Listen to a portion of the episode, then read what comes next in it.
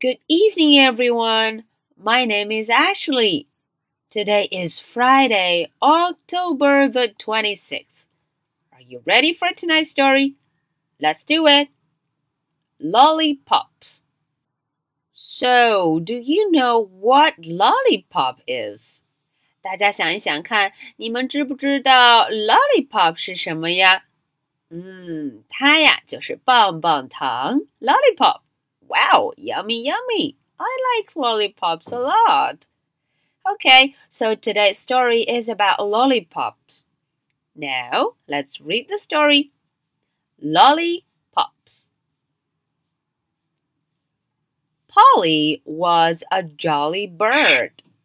啊，大家看，Polly 是一只非常快乐的小鸟。He is a jolly bird. Hello, Polly, said John.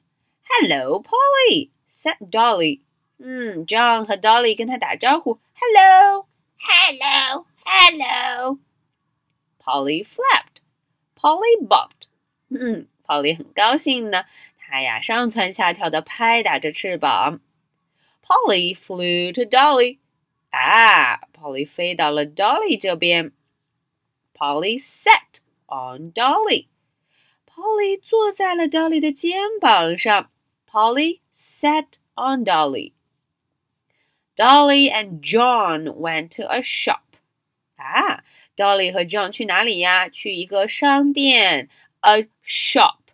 诶，这是一家糖果店，a candy shop. The shop had lollipops. Wow, look at the shop. There are a lot of candies. 有很多很多的糖果。我看到了 lollipop，嗯，我看到了棒棒糖 lollipop。John had six pennies. Dolly had ten pennies. 哦，John 的手上啊有六便士，Dolly 有十便士。Dolly and John got lollipops. 哈，他们就买到了这个 lollipop。棒棒糖 lollipop. Um, yum, yum, yum, yum, said John. Yum, yum, yum, yum, yum, said Dolly. 呼，他们觉得非常好吃。The lollipop is very yummy. Ugh, ugh, ugh, said Polly. Uh oh, Polly 说话了。Polly wants a lollipop. 哦，Polly 说我也想要 lollipop。Polly wants a lollipop. Okay, said Dolly. Yum, yum, yum, yum, said Polly. The end. Okay, now it's your turn to read with me. Lollipops. Polly was a jolly bird. Hello, Polly, said John. Hello, Polly, said Dolly. Polly flapped. Polly bobbed. Polly flew to Dolly. Polly sat on Dolly. Polly and John went to a shop. The shop had lollipops. John had six pennies. Dolly had ten pennies. Dolly and John got lollipops. Um, yum, um, yum, yum, said John.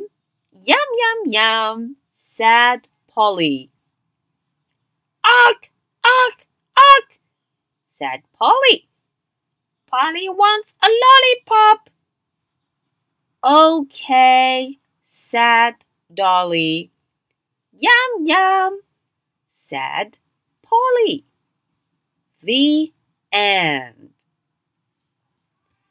Okay, so that's the end of the story. Now, are you ready for my question? What did Polly eat? Okay, so that's the question for you. Now, this is the story for Friday, October the 26th. I'll be waiting for your answers. So much for tonight. Good night. Bye.